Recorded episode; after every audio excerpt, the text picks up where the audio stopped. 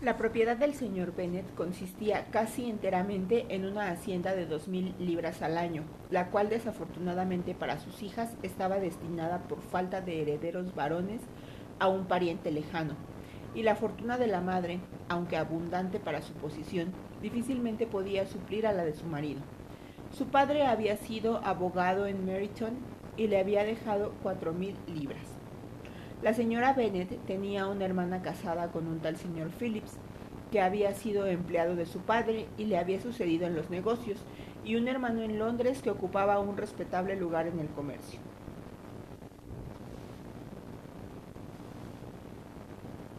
El pueblo de Longbourn estaba solo a una milla de Meryton distancia muy conveniente para las señoritas, que normalmente tenían la tentación de ir por allí tres o cuatro veces a la semana para visitar a su tía, y de paso detenerse en una sombrerería que había cerca de la casa. Las que más frecuentaban Meryton eran las dos menores, Catherine y Lydia, que solían estar más ociosas que sus hermanas, y cuando no se les ofrecía nada mejor, decidían que un paseíto a la ciudad era necesario para pasar bien la mañana y así tener conversación para la tarde, porque aunque las noticias no solían abundar en el campo, su tía siempre tenía algo que contar. De momento estaban bien provistas de chismes y de alegría ante la reciente llegada de un regimiento militar que iba a quedarse todo el invierno y tenía en Meryton su cuartel general. Ahora las visitas de la señora Phillips proporcionaban una información de lo más interesante. Cada día añadían algo más a lo que ya sabían acerca de los nombres y las familias de los oficiales. El lugar donde se alojaban ya no era un secreto y pronto empezaron a conocer a los oficiales en persona. El señor Phillips los conocía a todos, lo que constituía para sus sobrinas una fuente de satisfacción insospechada. No hablaba de otra cosa que no fuera de oficiales. La gran fortuna del señor Bingley, de la que tanto le gustaba hablar a su madre, ya no valía la pena comparada con el uniforme de un alférez. Después de oír una mañana de entusiasmo con el que sus hijas hablaban del tema, el señor Bennet observó fríamente. Por todo lo que puedo sacar en limpio de vuestra manera de hablar, debéis de ser las muchachas más tontas de todo el país. Ya había tenido mis sospechas algunas veces, pero ahora estoy convencido. Catherine se quedó desconcertada y no contestó. Lidia, con absoluta indiferencia, siguió expresando su admiración por el capitán Carter y dijo que esperaba verle aquel mismo día, pues a la mañana siguiente se marchaba a Londres. Me deja pasmada, querido, dijo la señora Bennet, lo dispuesto que siempre estás a creer que tus hijas son tontas. Si yo despreciase a alguien sería a las hijas de los demás, no a las mías. Si mis hijas son tontas, lo menos que puedo hacer es reconocerlo. Sí, pero ya ves, resulta que son muy listas. Presumo que ese es el único punto en el que no estamos de acuerdo. Siempre deseo coincidir contigo en todo, pero en esto difiero, porque nuestras dos hijas menores son tontas de remate. Mi querido señor Bennet, no esperarás que estas niñas tengan tanto sentido como sus padres. Cuando tengan nuestra edad, apostaría que piensan en oficiales tanto como nosotros. Me acuerdo de una época en la que me gustó mucho una cáscara roja. Y la verdad es que todavía lo llevo en mi corazón. Y si un joven coronel con cinco o seis mil libras anuales quisiera a una de mis hijas, no le diría que no. Encontré muy bien al coronel Foster la otra noche en casa de Sir William. Mamá, dijo Lidia, la tía dice que el coronel Foster y el capitán Carter ya no van tanto a casa de los Watson como antes. Ahora los ve mucho en la biblioteca de Clark. La señora Bennet no pudo contestar al ser interrumpida por la entrada de un lacayo que traía una nota para la señorita Bennet. Venía de Netherfield y el criado esperaba respuesta. Los ojos de la señora Bennet brillaban de alegría y estaba impaciente porque su hija acabase de leer. Bien, Jane, ¿de quién es? ¿De qué se trata? ¿Qué dice? Date prisa y dinos, date prisa, cariño. Es de la señorita Bingley, dijo Jane, y entonces leyó en voz alta. Mi querida amiga, si tienes compasión de nosotras, ven a cenar hoy con Luisa y conmigo. Si no, estaremos en peligro de odiarnos las una a la otra el resto de nuestras vidas, porque dos mujeres juntas todo el día no pueden acabar sin pelearse. Ven tan pronto como te sea posible después de recibir esta nota. Mi hermano y los otros señores cenarán con los oficiales. Saludos, Caroline Bingley. Con los oficiales, exclamó Lidia. Qué raro que la tía no los haya dicho. Cenar fuera, dijo la señora Bennet. Qué mala suerte. ¿Puedo llevar el carruaje? preguntó Jane. No, querida, es mejor que vayas a caballo, porque parece que va a llover, y así tendrás que quedarte a pasar la noche. Sería un buen plan, dijo Elizabeth, si estuviera segura de que no se van a ofrecer para traerla a casa. Oh, los señores llevarán el andó del señor Bingley a Meryton y los Horse no tienen caballos propios. Preferiría ir en carruaje. Pero querida, tu padre no puede prestarte los caballos, me consta. Se necesitan en la granja. ¿No es así, señor Bennet? Se necesitan más en la granja de lo que yo puedo ofrecerlos. Si puedes ofrecerlos hoy, dijo Elizabeth, los deseos de mi madre se verán cumplidos. Al final animó al padre para que admitiese que los caballos estaban ocupados, y por fin Jane se vio obligada a ir a caballo. Su madre la acompañó hasta la puerta pronosticando muy contenta un día pésimo. Sus esperanzas se cumplieron. No hacía mucho que se había ido Jane cuando empezó a llover a cántaros. Las hermanas se quedaron intranquilas por ella, pero su madre estaba encantada. No paró de llover toda la tarde. Era obvio que Jane no podía volver.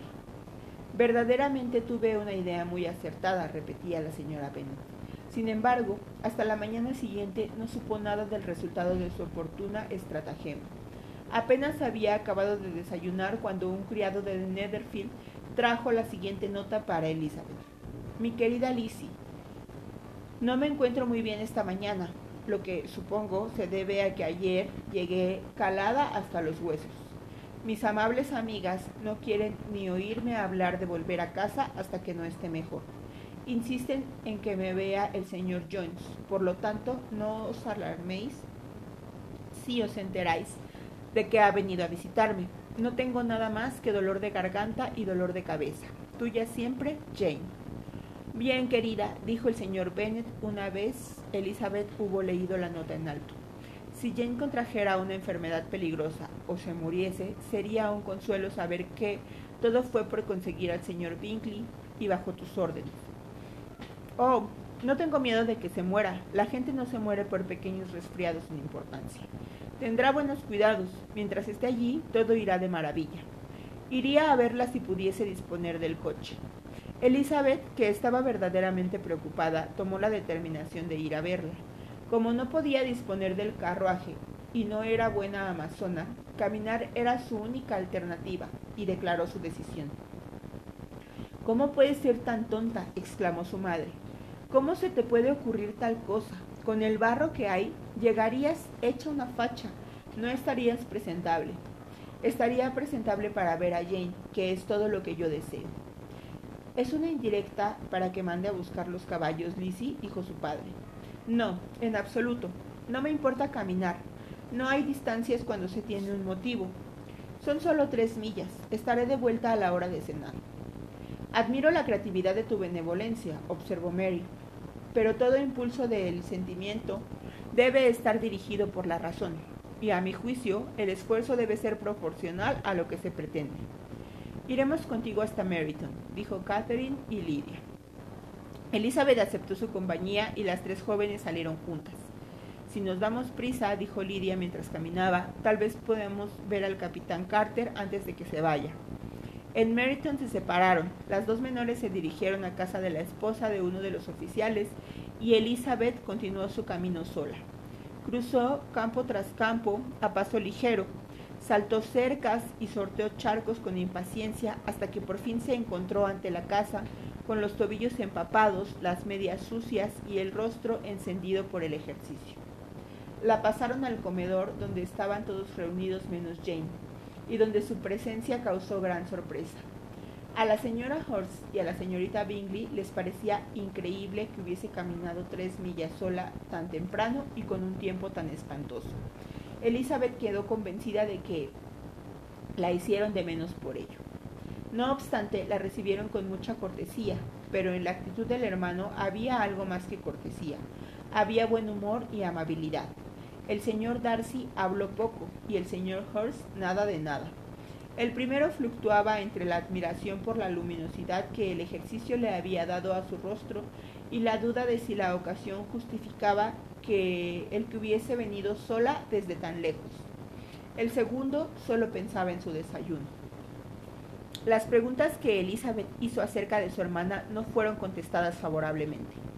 La señora Bennet había dormido mal y aunque se había levantado tenía mucha fiebre y no estaba en condiciones de salir de su habitación.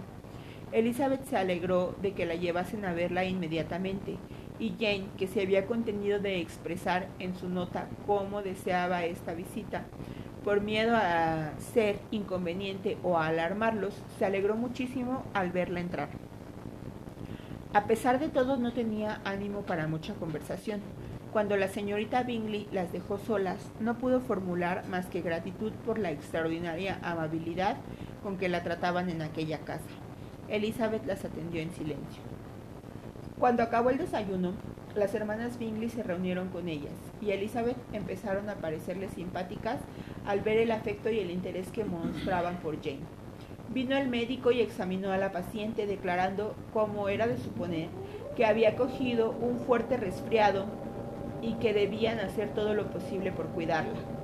Le recomendó que se metiese otra vez en la cama y le recetó algunas medicinas siguieron las instrucciones del médico al pie de la letra, ya que la fiebre había aumentado y el dolor de cabeza era más agudo.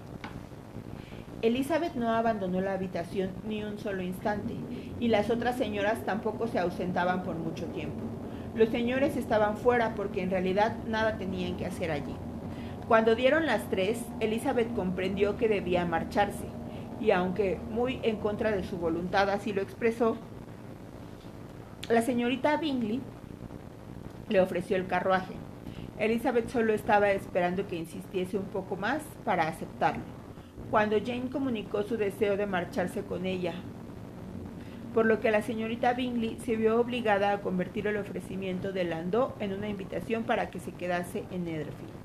Elizabeth aceptó muy agradecida y mandaron un criado a Longbourn para hacer saber a la familia que se quedaba y para que le enviasen ropa.